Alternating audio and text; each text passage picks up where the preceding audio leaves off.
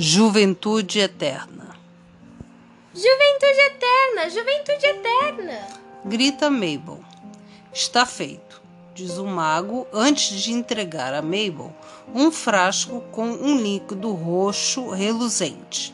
Mabel saca a rolha e segura o frasco na direção do céu. Adeus, rugas! Adeus, pés de galinha! Adeus, esquisita pele de queijo cottage quando você está nos 40.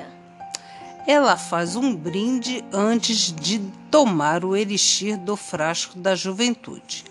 Arrota e bate no peito antes de entregar o frasco para Dipper. Está aqui, mano. Toma essa.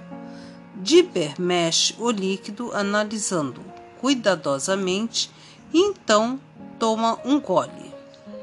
Hum, como vamos saber se isso funcionou? Mabel encolhe os ombros. Blend engole as últimas gotas.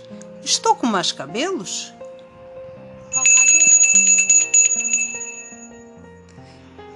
Em alguns meses, os gêmeos e Blend se sentem iguais.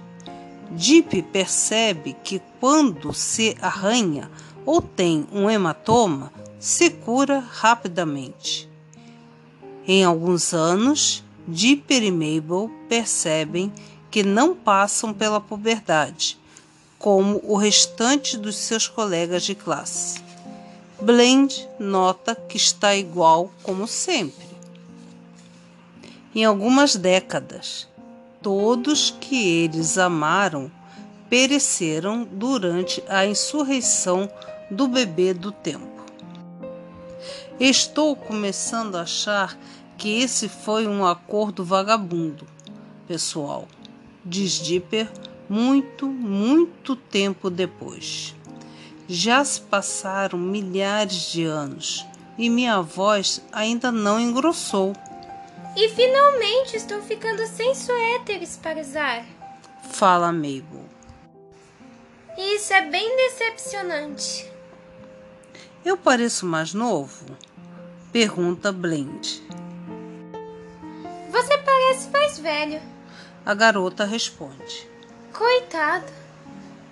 O que deveríamos fazer com nosso tempo livre? Pergunta o gêmeo.